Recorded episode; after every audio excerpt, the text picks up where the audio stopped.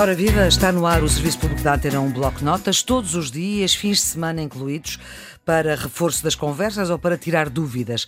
Vamos falar com especialistas sobre as matérias que vão ser examinadas neste ano letivo atípico, que é este ano de 2019-2020. E esta tarde estamos com a professora Sandra Duarte Tavares, que é bem conhecida dos ouvintes da Antena 1, é mestra em Linguística pela Faculdade de Letras da Universidade de Lisboa, é também consultora linguística e de comunicação e, como eu já disse, colaboradora da Antena 1 e da Antena 2, tem vasta obra publicada sobre as questões da língua portuguesa. Hoje vamos falar de gramática para a disciplina de português que vai a exame para os alunos de 12 ano. Este ano só há exame de português para os alunos que estão no 12 ano. Professora, agradeço desde já a sua disponibilidade, está habituada a este estúdio. Antes de irmos ao roteiro da nossa conversa, é muita coisa a gramática de 12 ano. É verdade, é verdade. A gramática é uma componente da língua essencial para que nós possamos estruturar bem o pensamento para comunicar. A hum. comunicação tem como matéria-prima as palavras. E quanto maior contacto nós tivermos com as palavras e a palavra bem escrita na comunicação escrita e a palavra bem dita, uhum. melhor será a nossa comunicação. Portanto, a gramática é essencial para que nós possamos comunicar bem. E, e é muita matéria para este 12 ano. Eh, talvez 30% da parte do funcionamento da língua corresponda a cerca de 30% do resto do programa. Exatamente. Que também é muito vasto porque é 12 ano, portanto engloba as matérias de décimo, décimo primeiro e décimo segundo. Ora bem, do roteiro de questões que me enviou. Uh, o primeiro é coesão textual e os marcadores discursivos. Vamos ter que traduzir isto. Exatamente, é? vamos descomplicar a gramática. Este tópico da comunicação escrita é muito importante porque. Um, eu tenho percebido ao longo dos últimos anos que os alunos, quando escrevem qualquer tipo de texto, um texto informativo, um texto administrativo, até um texto criativo, muitas vezes sente-se uma falta de fio condutor entre os parágrafos. Por exemplo, atentem nestas três frases. Frase 1: Hoje está um lindo dia de sol. Frase 2: Não posso ir passear. Frase 3: Tenho de trabalhar. Estas três frases que eu acabei de enunciar estão soltas, isoladas. Sim a coesão do discurso permite ir buscar à língua certos elementos, certas palavras que permitem ligar através então, de uma como ordem é que lógica. Ficaria? Portanto, hoje está um lindo dia de sol. Está um lindo dia de sol, porém não posso ir passear porque tenho de trabalhar. Ligo a frase 1 com a frase 2 através de um articulador, de um marcador, de um elemento de contraste. Uhum. Está um lindo dia de sol. Contudo, porém, no entanto. São as preposições. São as preposições, as conjunções. Conjunções ligam orações, ligam palavras. Portanto, para que o nosso texto Estamos a falar, obviamente, da comunicação escrita, mas os sim, articuladores sim. discursivos são, uh, usam-se também na comunicação oral. oral. São elementos que ligam frases. E para ligar a segunda à terceira, dizia eu, está um lindo dia de sol, porém não posso ir passear porque tenho de trabalhar. A segunda, a frase 2 e a frase 3 vão ser ligadas através de um conector, de um articulador de causa, porque tenho porque. de trabalhar. Nós tínhamos, Maria Flor, tínhamos três frases soltas e através de dois elementos da língua, o porém, ou Sim. contudo, e o porque, nós tornámos estas três numa só. Ok, o porém é preposição, o porque é. Porém, porém também é uma conjunção, uma conjunção, é uma conjunção. Sim, uma conjunção uhum. uh, de contraste. Portanto, a coesão discursiva é isto mesmo. E, e aliás, convém uh, esclarecer que uma das qualidades centrais de um texto é a coesão, ou seja, a articulação. Do outro tópico que vamos falar, e aí já temos que demorar um bocadinho mais de tempo, tem que ver com a semântica lexical, ou seja, as relações semânticas entre as palavras. E depois aqui vêm para aqui uns nomes. uh, a, a, primeira que tem aqui é a relação de equivalência, é a sinonímia. Diga-me lá o que é isto. As palavras, as palavras são como nós nós, seres humanos, uhum. ligam-se umas às outras através de relações. E as palavras estabelecem relações entre si, relações mais próximas. Uhum. Por exemplo, se eu tenho, nós estamos neste estúdio 5, se eu tenho a palavra microfone, ao colocar um determinante artigo, eu escolho o masculino, não digo a microfone, claro. escolho o determinante artigo masculino. Essa relação, neste caso, eh, eh, uma relação de flexão de género e número, o hum. microfone, os microfones, tem que ver com as relações que as palavras estabelecem entre si.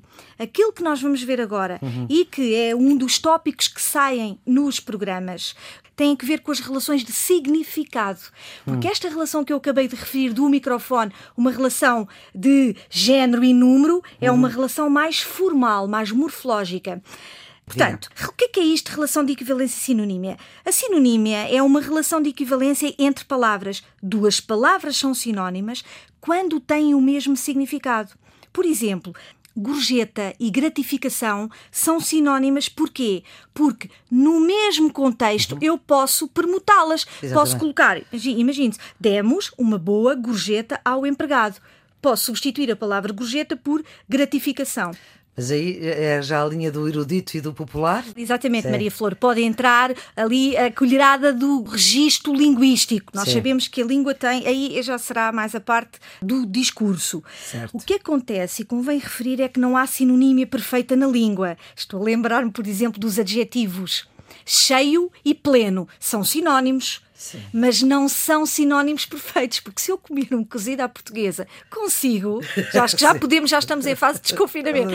se nós comer, almoçarmos um bom cozido à portuguesa, ah, estou, a Maria Flor não quer sobremesa, estou cheia, não posso substituir por estou plena. Pois não, pois não. Portanto, não há sinónimos perfeitos. Não, exatamente. Agora vamos para a outra, que é a relação da oposição, que é exatamente o contrário Isso. disto. Antonímia. Antonímia, exatamente. Ora, a antonímia é uma relação de oposição entre palavras. Duas palavras são antónimas antónimas quando apresentam significados opostos. Por exemplo, os verbos abrir e fechar podem ser considerados antónimos. É muito importante deixarmos esta nota para o exame de português. Dentro da antonímia, Sim. há três subtipos: antonímia contraditória ou complementar. E eu explico quando a afirmação de um supõe a negação de outro. Por exemplo, vivo morto. Portanto, vivo é porque não está morto, morto é porque não está vivo. Já, Antonímia... já houve uma, uma célebre frase por causa disso. é, exatamente, antonímia contraditória. Segundo subtipo, antonímia graduável ou contrária. Quando entre as duas palavras existem outras de grau intermédio, por exemplo, bonito e feio. Hum não é? O quente e frio, o opaco e o transparente. Há níveis. Claro. Enquanto que entre o vivo e o morto não há um meio morto nem um meio vivo, vivo aqui é uma antonímia graduável. Porque hum. eu não posso dizer que uma pessoa que não é bonita seja totalmente feia, não é? Pronto. Terceiro subtipo, antonímia recíproca ou conversa, quando as duas palavras envolvem uma relação de reciprocidade. Por exemplo, dar e receber.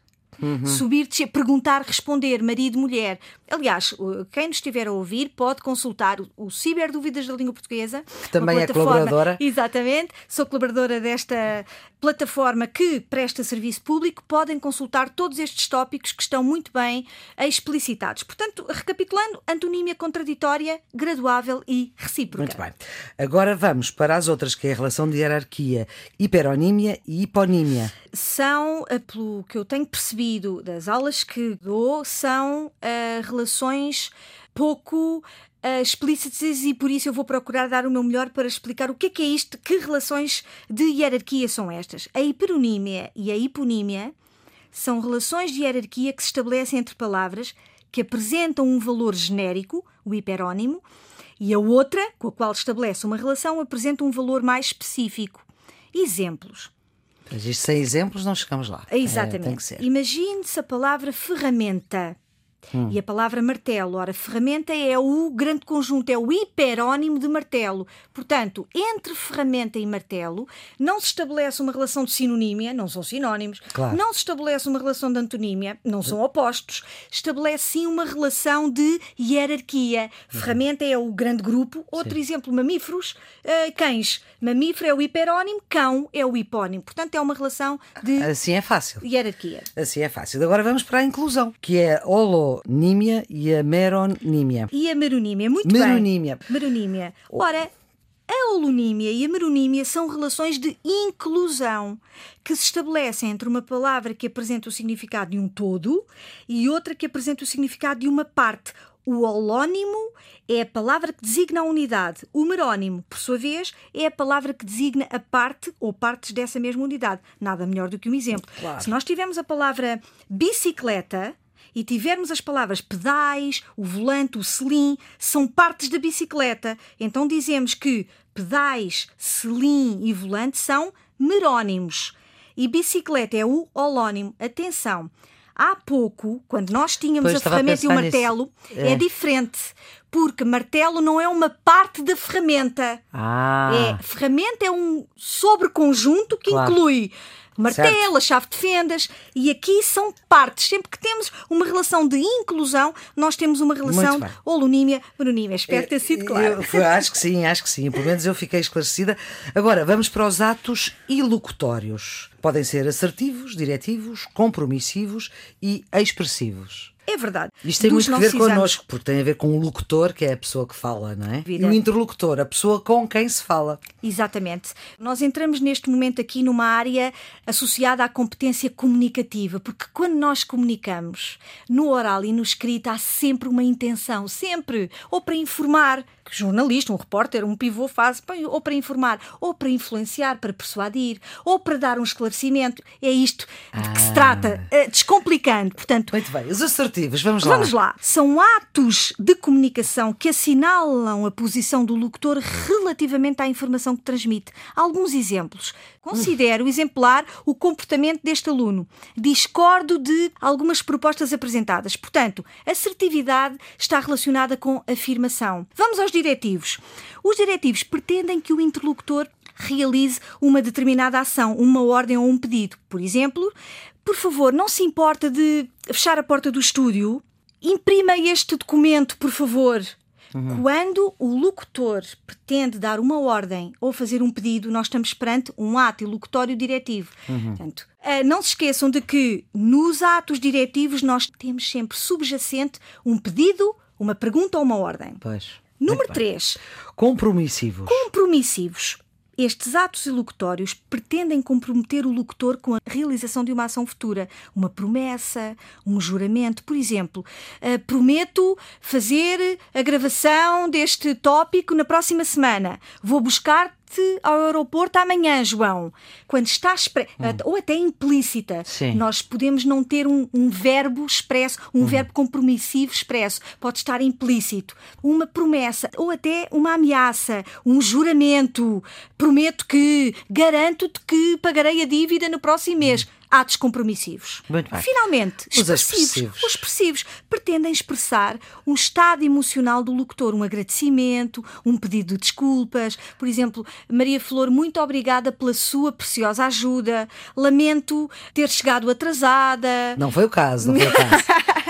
Portanto, sempre que o locutor expressa um sentimento, uma emoção, nós estamos perante atos ilocutórios expressivos. E agora vamos desconstruir um pouco, digamos assim, porque chegamos às figuras de estilo, é verdade. à metáfora, à literação, ao eufemismo, para onde é que quer pegar? Porque são várias as, são várias. as que estão na matéria. São é muitas e algumas não tão simples quanto estas. É verdade. Há pouco eu referi a plataforma do Ciberdúvidas da Língua Portuguesa podem consultar uma ajuda preciosa, Maria Flor, uh, no Ciberdúvidas e, e noutros. E atenção a fontes fidedignas. Eu costumo pois. dar este conselho. O Ciberdúvidas podemos encontrar uma lista claro. praticamente exaustiva das figuras de estilo. Maria Flor, para esta que é que sessão, eu trouxe as principais, claro. aquelas que eu acho que poderão, têm uma maior probabilidade de constar do nosso Aliás, exame. Aliás, nós tivemos a ver os últimos eh, cinco anos de exames em português, uh, também para construirmos a nossa conversa. Exatamente. Claro exatamente. que, enfim, é, vale o que vale. Pode não sair nada do que saiu nos últimos cinco anos, mas alguma coisa sairá. Alguma coisa sairá, Maria com Flor. Certeza, alguma coisa certeza. sairá.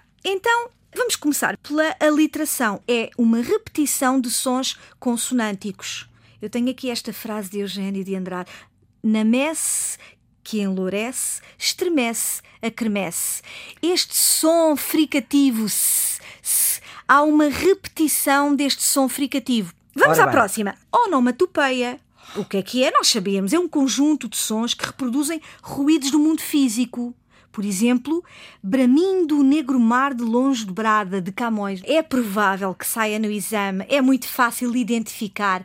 O tic-tac do, do, relógio, toque-toque bateram à porta, o mu dos. An... é. Muito bem. Vamos ao próximo. Pleonasmo. Ah. Ai, esta quase certeza que sai. Repetição de uma ideia já expressa. A clássica de Camões. Vi, claramente visto, lume vivo. Repetição de uma ideia. Nós usamos muito no nosso dia a dia. Há sem não dúvida. sei quanto tempo atrás. É exatamente. Que horror, que horror. Ai, ainda bem que referiu. Esse é um pleonasmo mau, digamos é, assim. É verdade. É um não é ouvir claramente visto do Camões, não? Exatamente. Mas ainda bem, Maria Flor, antes de passarmos ao próximo, ainda Sim. bem que referiu essa expressão que muita gente usa. Um, um esclarecimento. O verbo haver já incorpora o valor durativo para o passado. Portanto, não precisamos daquele advérbio atrás. Exatamente. Portanto, é um pleonasmo que não é, aí não é uma figura de É mesmo um erro. Exatamente. Eufemismo costuma também sair, Maria Flor. Eufemismo, o que é que é? É dizer de uma forma suave uma ideia ou realidade desagradável. Tirar Inês ao mundo determina. Este é um eufemismo. Porquê? Porque em vez de dizer que ela faleceu, a Inês partiu. Também é um eufemismo, em vez de dizermos morreu.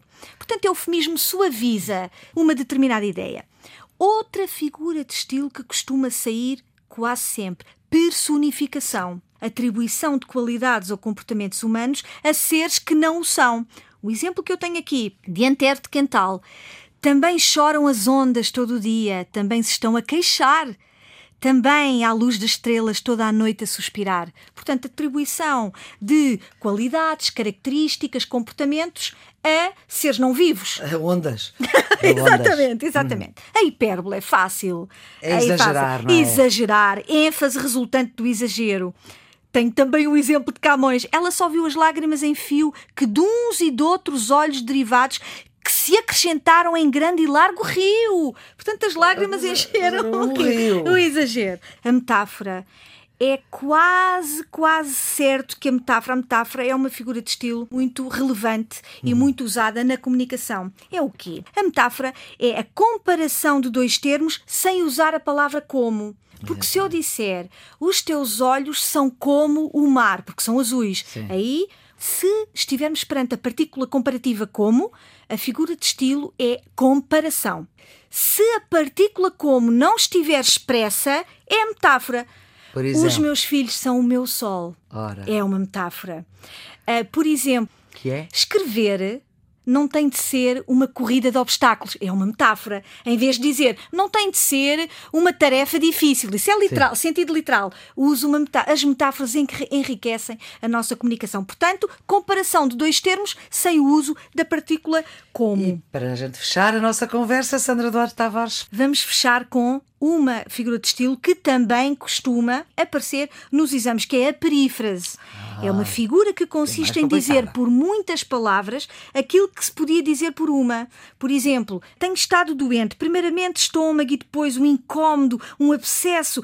Agora, naquele sítio em que se levam os pontapés, naquele sítio em que se levam os pontapés, em vez de dizer a palavra começa por R. Portanto, ah, e há outro, em vez de amanhecer, os primeiros raios de sol, sol. que romperam por entre as nuvens. É Isto é perífrase. E a paráfrase? A paráfrase. paráfrase. Ainda bem que referiu a paráfrase. Não é uma figura de estilo.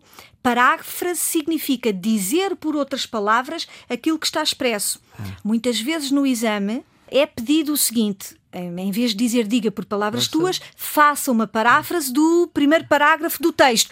Isto significa dizer por palavras nossas aquilo que lá está. Esta é uma boa dica.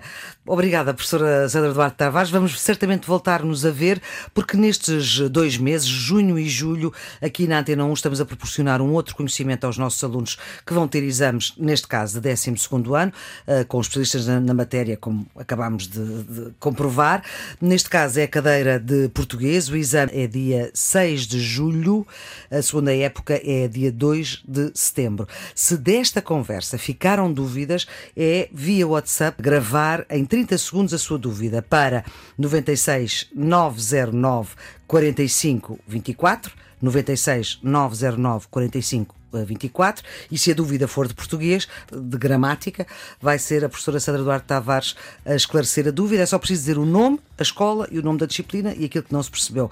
Porque todos estes episódios, estas conversas, vão ficar em podcast em todas as plataformas que têm podcast. É no RTP Play, no iTunes, no Spotify Serviço Público da Antena, um bloco notas para ser ouvida toda a hora. Amanhã, a esta hora, vamos estar a falar sobre outra disciplina que tem exames este ano. Até lá, bom estudo.